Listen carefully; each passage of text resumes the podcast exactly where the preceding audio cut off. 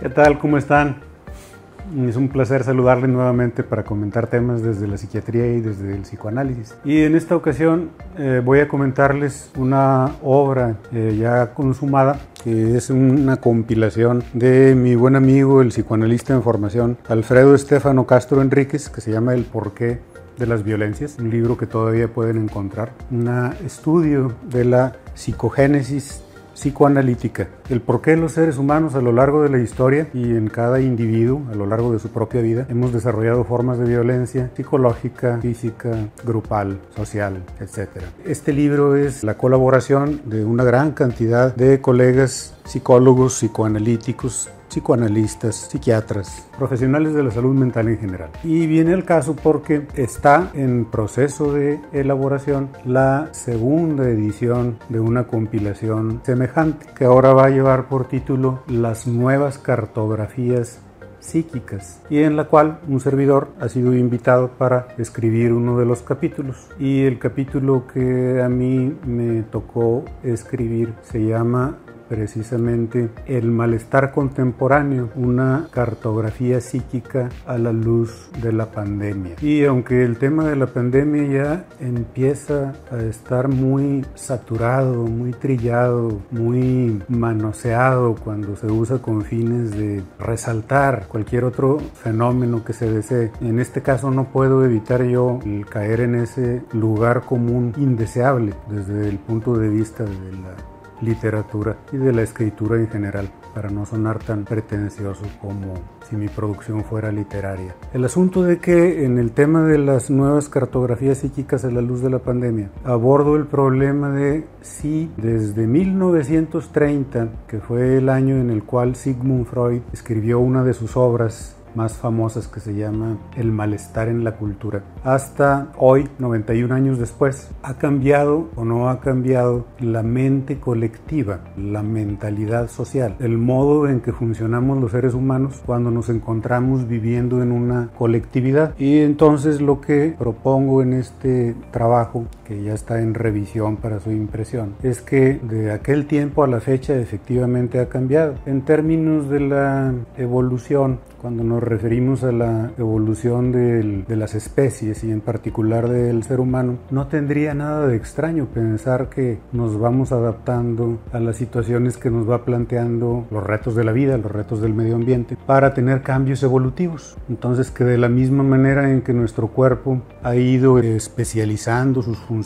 ha ido especializando sus tareas para enfrentar el apremio de la vida, pues también nuestra mente se ha ido adaptando a nuevos problemas. Allá en los 30 del siglo pasado, el hombre, nos dice Sigmund Freud, desarrollaba síntomas neuróticos porque la estructura social que regía la vida de la colectividad, de la sociedad de aquel tiempo, le impedía, por medio de reglas sociales, reglas de urbanidad, reglas de comportamiento muy estrictas, le impedía y le limitaba la manifestación de sus impulsos, de manera particular los impulsos agresivos y los impulsos sexuales. Y esa ha sido una de las tesis más eh, duraderas del psicoanálisis freudiano, que las neurosis se producen por un exceso de represión de los impulsos y en la curación, los que nos dedicamos a ello, hacemos que la persona sea más libre en la manifestación de estos. En este trabajo, el malestar contemporáneo a la luz de la pandemia, lo que yo planteo es que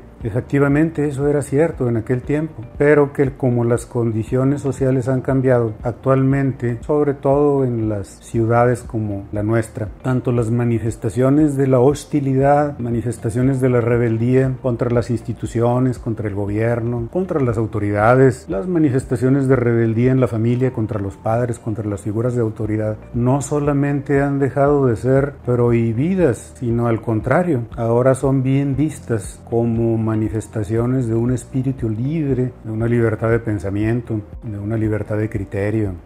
de una madurez psicológica. Y de la misma manera, las manifestaciones de la sexualidad, de la sexualidad como tradicionalmente la conocíamos, en cuanto a la galantería, el erotismo, el establecimiento de relaciones de pareja, las relaciones sexuales propiamente dichas, el coito, el orgasmo, las relaciones sin el fin de procrear ha sido ya normalizado. No solamente ha sido normalizado, sino que ahora se promueven como normales otras formas de sexualidad que se cobijan todas bajo esta ideología o movimiento social con características ideológicas que es el arco iris de la diversidad sexual, las siglas que van representando las diferentes maneras de la sexualidad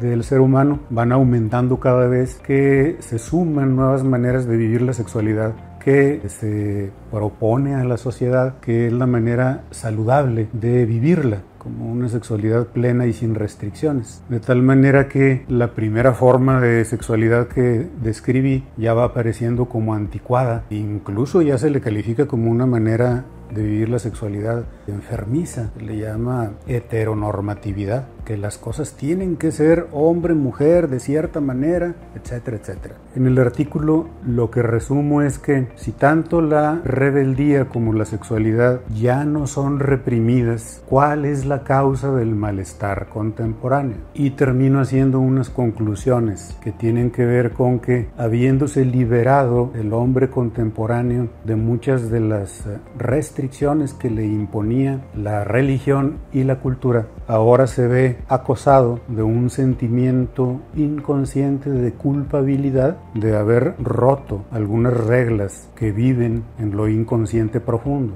y que ese sentimiento inconsciente de culpabilidad ahora se manifiesta como un malestar contemporáneo que es el temor ecocida, temor apocalíptico, el temor de que nuestra civilización nuestra sociedad, nuestra raza, nuestra especie esté al borde de la extinción. Estas ideas han sido muy trabajadas en películas que parecían anticipar la pandemia y la pandemia que vivimos parece ser como la realización de muchos temores y fantasías colectivas, que es una realidad sumamente dolorosa. A lo que yo me estoy enfocando aquí es a que era algo que era un fenómeno subjetivo interno como ya presentido desde hace muchas décadas. Y es a lo que me enfoco a resumir en el libro que aprovecho para agradecer nuevamente a mi amigo el psicoanalista en formación Alfredo Estefano Castro, a quien le envío un saludo y esperemos pronto tener la edición en nuestras manos para comentárselos aquí mismo en este espacio, los otros autores que también participan en él. Muchas gracias.